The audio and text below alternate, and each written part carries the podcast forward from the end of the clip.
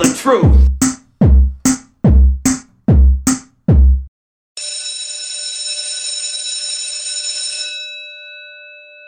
Então vamos retomar onde acabámos a aula passada. Podem abrir as vossas sementas para este módulo em Gênesis 1, versículo 26. E disse Deus: Façamos o homem à nossa imagem, à nossa semelhança, para que domine. Professor, professor, Diga, menina Júlia. Eu já na aula passada fiquei com esta dúvida e fui falar com o meu tio. Ele diz que a Bíblia não deve ser usada como manual escolar ou livro científico.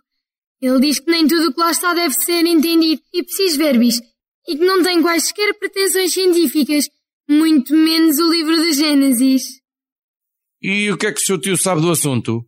Ele é bispo auxiliar da Diocese de Lisboa. Ah, Descalce. Está a perturbar a aula e não deixa os seus colegas aprender. Mais uma com ideias evolucionistas na cabeça.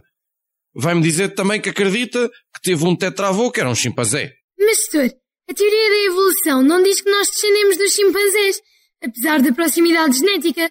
Tal como os chimpanzés, pertencemos à ordem primata e à família hominídea. Nós não descendemos deles, mas temos um ancestral comum. Ao fim e ao cabo, os chimpanzés são mais como nossos irmãos. Percebe a diferença, professor? O senhor também não descende da sua irmã, pois não? Se calhar. Veja lá, Miguel, que está a abusar da sorte. Apesar da sorte, mais ainda.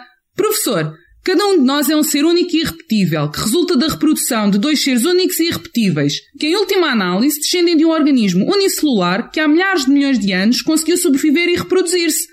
Uma mutaçãozinha ao lado e podíamos nem estar aqui hoje. Mas qual sorte, qual aleatoriedade? Que conversa darwinista mais gasta? Acham que alguma vez a natureza só por si realizaria uma obra perfeita, por exemplo, como eu? Os meninos já deviam saber que tudo é resultado de um design inteligente. Sabem o que isso é? Está a falar da ideia pseudocientífica que tenta refutar as teorias evolucionistas vigentes com o argumento de que há coisas na natureza tão maravilhosas que são mais facilmente explicáveis por uma causa inteligente? Uh, pois, uh, isso mesmo. Ah, professor, o senhor é a prova irrefutável de que se houve um desenho não foi muito inteligente.